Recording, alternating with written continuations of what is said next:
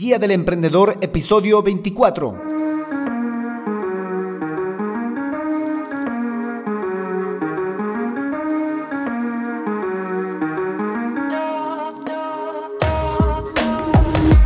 Hola, hola emprendedores, muy buenos días a todos y bienvenidos a la Guía del Emprendedor, el podcast en el que paso a paso vamos a aprender a crear, montar y optimizar un negocio con presencia online a través de estrategias, herramientas y recursos de marketing digital. Hoy, episodio 24 del lunes 26 de octubre de 2020, episodio en el que vamos a hablar, estudiar y conocer el plan de acción para nuestra idea de negocio, el cual lo vamos a dividir en dos partes. Pero no sin antes recomendarte que puedes suscribirte a este podcast para acceder a los recursos y herramientas que compartiré en cada episodio a través de alexhurtadomktd.com. Por cierto, yo soy Alex Hurtado, un emprendedor digital y chatbot developer. Bueno, emprendedores, comencemos. Comencemos con el plan de acción. A estas alturas es muy probable que ya tengas una idea de negocio analizada, diagnosticada y con estrategias. Ahora nos toca el plan de acción, el plan de acción en donde vamos a definir el conjunto de acciones para llevar a cabo esta idea de negocio. Pero definamos bien qué significa un plan de acción. Un plan de acción es un proceso para enfocar las ideas y decidir qué pasos vamos a tomar para alcanzar objetivos particulares en un periodo de tiempo determinado. En esta definición claramente podemos ver palabras claves, como lo son enfocar ideas, qué pasos vamos a tomar, alcanzar objetivos y tiempo determinado. Estas cuatro palabras claves de la definición que acabamos de conocer del plan de acción tranquilamente pueden sintetizarse en cuatro preguntas. ¿Qué, cómo, quién y cuándo? El qué hace referencia a las ideas en las cuales nos vamos a enfocar. El cómo hace referencia a los pasos que vamos a tomar para llevar adelante esta idea. El quién hace referencia al responsable de alcanzar el objetivo particular. El cuándo hace referencia al tiempo determinado que utilizaremos para conseguir esta tarea, esta acción.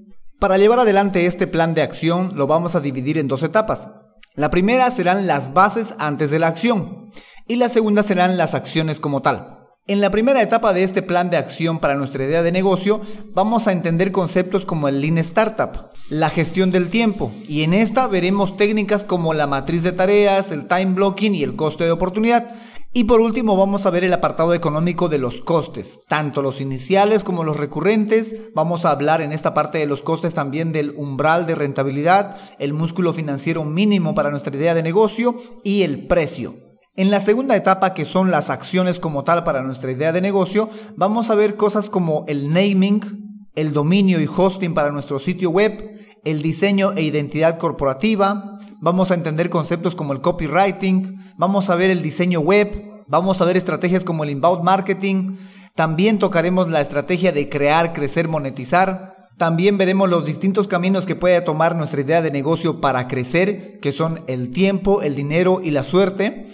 También veremos cuestiones de trámites legales y estaremos analizando las y estaremos analizando el conjunto de acciones que debemos tomar para el pre-lanzamiento, el lanzamiento y el post-lanzamiento, para finalmente plasmarlas en un calendario. Entonces, en la primera etapa lo que vamos a hacer es sentar las bases, sentar las bases de planificación de acciones para la creación de un negocio online. Por eso vamos a entender la metodología Lean Startup, que es una metodología sencilla y simple para la creación de un negocio. Luego vamos a tener que estudiar la gestión del tiempo y aquí vamos a utilizar mucho el time blocking, una matriz de tareas y un coste de oportunidad, porque tenemos que saber si lo que estamos invirtiendo en tiempo, tal vez no en dinero en primera ocasión, en tiempo nos va a valer la pena como para continuar invirtiendo nuestro tiempo en esta posible idea de negocio. Y por último vamos a definir la base de los costos, tanto los iniciales, los recurrentes, el, el umbral de rentabilidad, el precio, etcétera. Con esta base recién vamos a ingresar nosotros a planificar las acciones que acabo de mencionar hace un momento, como el naming, dominio, diseño, copywriting, web, etc. Acciones que todo negocio online necesita. Este plan de acciones debe de calendarizarse, y no solo con fecha, sino también con hora de inicio y hora de finalización, para que establezcamos un horario en el cual constantemente nos estaremos haciendo cargo de cada una de las acciones necesarias para tener un negocio online. Pero eso no es todo, y con esto último acabo. Luego de que hemos realizado esta calendarización, de que hemos planificado quién lo va a hacer, cuándo lo va a hacer, cómo lo va a hacer y qué va a hacer, y de que se haya realizado dicha acción, debemos de revisar e incluso rediseñar este plan de acción porque la idea es meterlo en un ciclo infinito en el cual tenemos que realizar, revisar y rediseñar con el objetivo de ir mejorando constantemente. Así que lo primero que podemos ir adelantando es en definir un horario en el cual nos vamos a ocupar de nuestra idea de negocio. Un horario por la mañana, por la tarde o por la noche, o un día por medio, un fin de semana, etc. Nosotros tenemos que poner un horario en el cual nos vamos a ocupar de realizar todas estas acciones Cosa que no será difícil porque si has estado siguiendo este podcast, de seguro te has estado tomando tiempo para hacer la detección de ideas, la fase de análisis, la fase de diagnóstico y la fase de estrategias. Así que puedes utilizar ese mismo tiempo o ahora puedes bloquear un tiempo más largo porque estas acciones van a llevar un poquito más de tiempo realizarlas. No solo estudiarlas, sino llevarlas a cabo según corresponda con tu idea de negocio. En el siguiente episodio, el 25 de este podcast, vamos a empezar con la metodología Lean Startup para aplicarlo en nuestra idea de negocio. Bueno, emprendedores, eso es todo por hoy. Recuerda que puedes suscribirte a este podcast y acceder a los recursos y herramientas en alexhurtadomktd.com.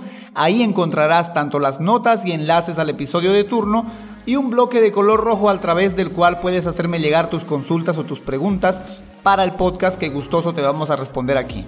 También puedes suscribirte o encontrarme en Spotify, iTunes y Google Podcast. Te agradeceré un montón si te suscribes en alguna de esas plataformas. Bueno, emprendedores, muchas gracias por escucharme y sobre todo gracias por emprender con este podcast. Será hasta el próximo episodio, el miércoles. Chao, chao.